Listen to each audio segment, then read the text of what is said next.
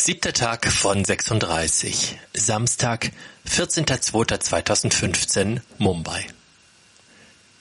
Kein Gestank und dennoch wieder diese goldene Morgenstimmung im Hafen von Mumbai. Das muss ein großartiger Tag werden. Da wir heute keinen Guide bei uns haben, brauchen wir Rupien. Schon am Ausgang des Kreuzfahrtterminals werde ich von einem Taxifahrer abgefangen, der mich an seinen Bruder Jimmy verweist, der wiederum vor dem grünen Gitter auf uns warten wird. Ich sage nur ja, ja und gehe weiter zum Shuttlebus. Tatsächlich nimmt uns Jimmy jenseits der Hafenwachen in Empfang und führt uns zu einem weiteren Taxifahrer. Schon frühzeitig hatte ich den Preis von vier Dollar ausgehandelt, für die wir erst zu einer Wechselstube, dann zum Gateway of India gefahren werden sollen. Die Wechselstube trägt zwar ein schickes Schild Bank of India, doch es handelt sich um einen dunklen Gang zwischen abgewrackten Blechbuden. Auf meine Frage, wie viel Rupien ich für 50 Euro erhalte, zeigt man mir die Zahl 3300 auf einem Taschenrechner. Damit bin ich nicht einverstanden, denn ich hatte mir zu Hause schon die Wechselkurse aller Währungen notiert, die wir auf dieser Reise benötigen werden und so legt der Schalterbeamte nach kurzem Feilschen noch hundert Rupien drauf. Es sieht aus, als kennten wir uns schon gut aus, denn wenig später folgen mir meine drei Damen zum Bootsanleger, ich erwerbe die Hin- und Rückfahrttickets zur Elefantainsel und wir besteigen das bunt bemalte doppelgeschossige Holzboot, das auch kurze Zeit später ablegt. So kommen wir den zahlreichen Busgruppen der Costa zuvor, die heute dasselbe Ziel haben wie wir. Die einstündige Fahrt ist unterhaltsam, denn es gibt viel zu sehen. Andere Boote, Frachter und Schlepper tauchen auf aus dem silbrigen Dunst. Ich erkenne andere Inseln und die künstlich geschaffenen Versorgungsbrücken der Ölindustrie. Plötzlich erhebt sich ein Pulk von circa 50 Flamingos, umfliegt das Boot und verschwindet im morgendlichen Dunst.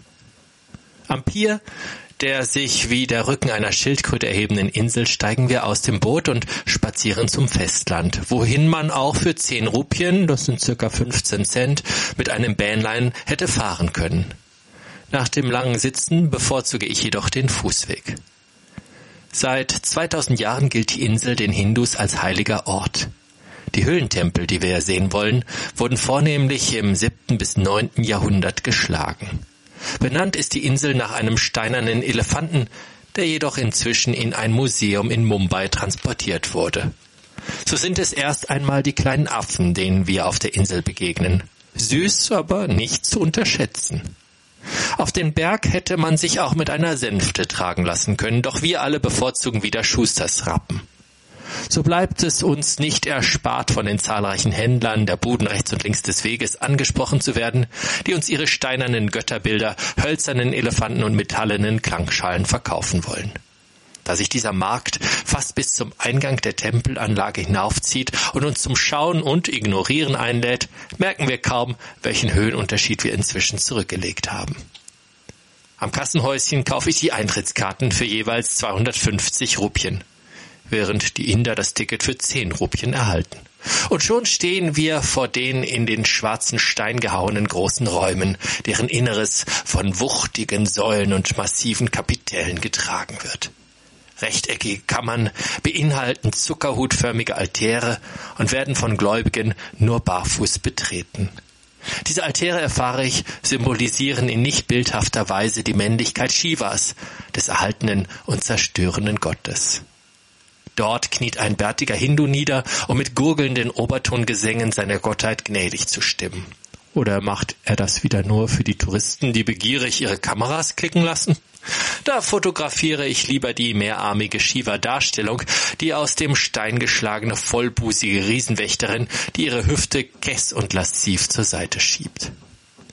Wir besichtigen eine Höhle nach der anderen, freuen uns an der Ästhetik des Gesehenen, doch vom Verstehen sind wir weit entfernt.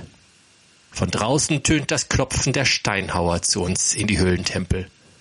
Die im Staub sitzenden Männer bearbeiten die Gehwegplatten, um den Besuch für uns Touristen noch schöner zu machen. Frauen in traditionellen Gewändern wuchten sich dann die beschlagenen Steine auf den Kopf und schleppen sie zu ihrem Einsatzort.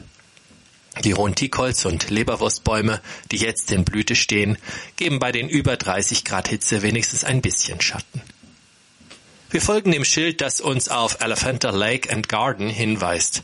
Frauen am Wegesrand verbrennen Blätter, und ich bedauere, dass damit die einzige Hoffnung auf ein bisschen Kompost und Erde dem Flammengott geopfert wird. Dann sehen wir den künstlichen See, dessen Boden mit Folie ausgelegt ist, die jetzt zur Hälfte aus dem Nass herausschaut. Am Eingang zum Garten steht ein großer Baum mit robinienartigen Blättern und schwarzen und weißen Früchten unterschiedlicher Größe, die an Tennis- und Tischtennisbälle erinnern. Der Torwächter bezeichnet den Baum als Affenbaum. Doch die zahlreichen kleinen Paviane bevorzugen wohl die Butterbrote der Besucher statt die Früchte dieses Baumes. Der Garten ist auch das Ziel indischer Liebespaare, erfahre ich, denen ansonsten körperliche Berührungen in der Öffentlichkeit streng verboten sind. Nur händchenhaltende Männer kann man im indischen Straßenbild häufiger sehen oder junge Männer, die in freundschaftlicher Verbundenheit ihre Hand auf die Schulter eines anderen legen. Meine Damen haben gut vorgesorgt und Wasser und Croissants vom Schiff mitgebracht, doch unter den hungrigen Augen der Affen und der sich langsam nähernden wilden Hunde will es nicht schmecken und so treten wir den Rückweg an. Schließlich werden am Hafen von Elephanta Island die obligatorischen Souvenirs erworben, bevor ein ähnliches Boot, wie wir es auf der Hinfahrt nutzten, und zum indischen Tor in Mumbai zurückfährt. Dieses Mal wird die Reisegesellschaft von einer lebhaften, bunt gekleideten Inderin unterhalten, die andere zum Mitklatschen und Mitsingen ermuntert. Seltsam, denken wir, denn sonst sind die Inderinnen still und in sich gekehrt, halten den Blick meist gesenkt.